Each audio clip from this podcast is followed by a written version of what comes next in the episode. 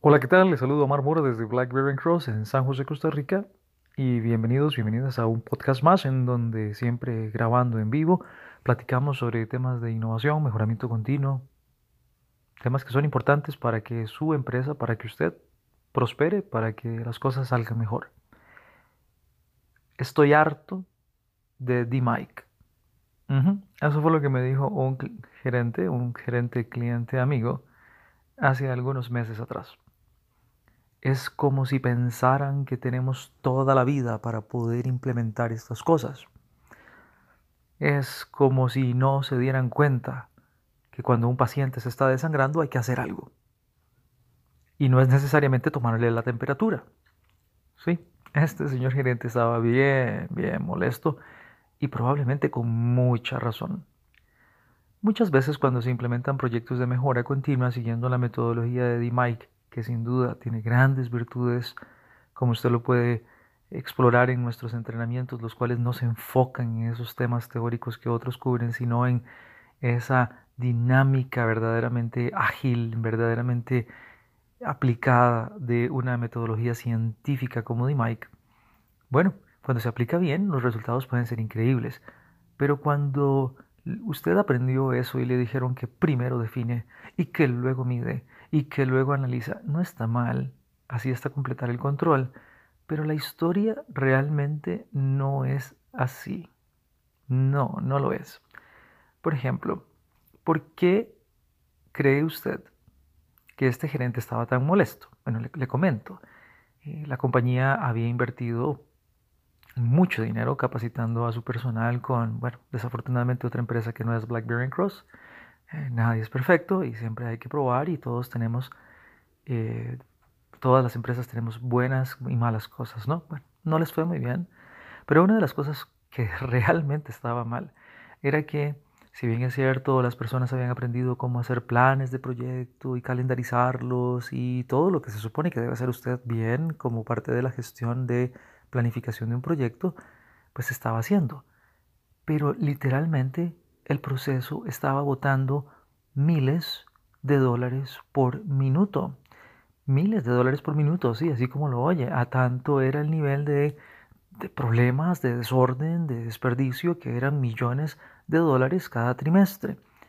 Y cuando le preguntaba el gerente a los que participaban, ¿qué están haciendo?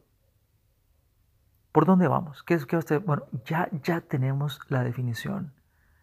Ahora vamos a entrar a la medición. Pero, pero, ¿qué, pero, ¿qué, más han hecho?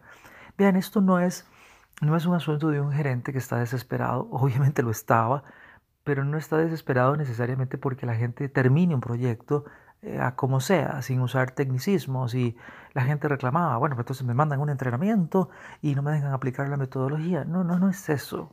Lo que pasa, lo que pasa es que así como cuando un paciente llega a un hospital con la cabeza eh, herida, rota y sangrando, y quizás sus órganos vitales también comprometidos, en algún momento le tomará la temperatura, pero créame que lo primero que van a hacer es contener la hemorragia y tratar de estabilizar esos signos vitales. Y entonces cuando le decimos a algunas personas que han tomado entrenamiento, ¿Cómo aprendiste y cuándo aprendiste eso aplicando D-Mike? Y nos dicen, en, la fase de improve. No, no, no, no. La fase de improve no sucede en un momento específico. Va sucediendo conforme tomas la oportunidad de construir, medir y aprender sobre acciones específicas que se derivan del conocimiento y de los hallazgos que vas obteniendo en cada etapa. Build, measure, learn así expuesto en la famosa obra de Eric Ries, Lean Startup. Sí, así de sencillo. Build, construya, mida, aprenda. Algunas compañías, clientes, tienen un enfoque muy, muy ya acertado en esto y lo que hacen es que conforme avanzan en cada una de las etapas metodológicas empiezan a tener hallazgos. Y es obligatorio aplicar algo que se trae de 8D. ¿Sí? ¿Recuerda? De las 8 disciplinas de mejoramiento continuo, de, solución de problemas, eh, tan popular en el grupo de los grandes eh, automovilísticos, eh, Ford, General Motors y Chrysler, las 8D. En 8D usted tiene que implementar acciones de contención, es parte de la metodología. Bueno, quizás, quizás si durante su proceso de entrenamiento usted no deja que la teoría se sobreponga a la práctica, al mundo de ejecución, sino que usted pregunta, trata de orientar bien, ¿realmente se aplica de esta manera? ¿Hay mejores formas de hacerlo? Descubrirá que hay compañías que han hecho una hermandad entre varias metodologías como DMIC y 8D, incorporando lo mejor de DMIC, que son muchas cosas, lo mejor de 8D, que son también muchas cosas, y sobre todo dando ese criterio de si encuentras situaciones en donde la compañía está en peligro, en donde la variación y el desperdicio son amplios, aplica medidas de contención, mide el comportamiento de esas medidas de contención, aprende si funcionan y durante la etapa de improve ya tendrás muchísima información de qué sirve y qué no sirve. Oh, es que eso es una curita, son medidas temporales, es un band-aid, es una solución temporal y eso es peligrosísimo. Claro, cuando se hace sin una estandarización en la solución de problemas, por supuesto que es peligroso. ¿Por qué? Porque cualquier cosa parece solución y brincan automáticamente a eso sin haber definido, medido, analizado, etc.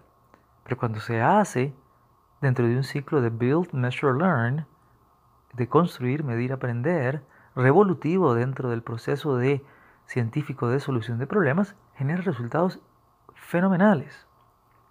¿Qué le parece si se une usted a algunas de las sesiones que tenemos en Blackberry Cross que llamamos BB Cross Café, que se transmiten vía web, que se transmiten también presencial desde nuestra sede de entrenamiento en San José Este, que está allá en la zona de Curridabat, o en la que tenemos en lo que llamamos San José Centro, que es en nuestras oficinas centrales en, en Goicoechea, o en la sede de uh, la zona llamamos Occidente, que de momento, de momento está ubicada en el, ah, complejo industrial de eh, Parque Coyol, eh, Free Zone.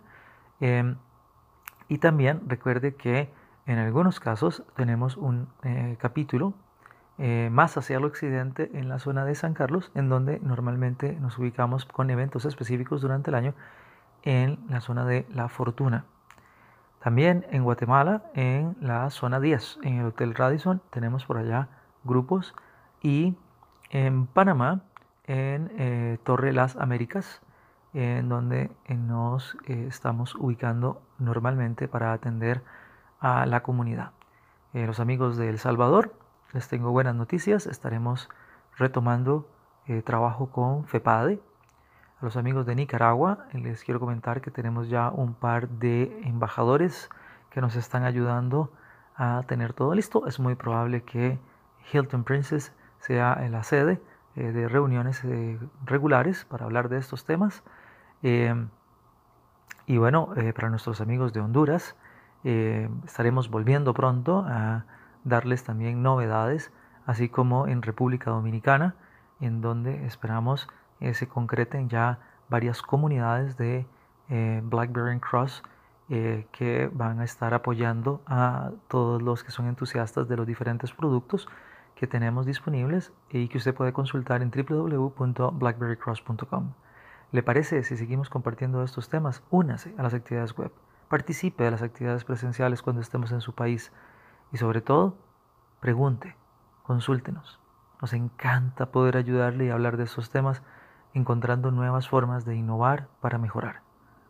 Muchas gracias, que Dios le bendiga y hasta la próxima.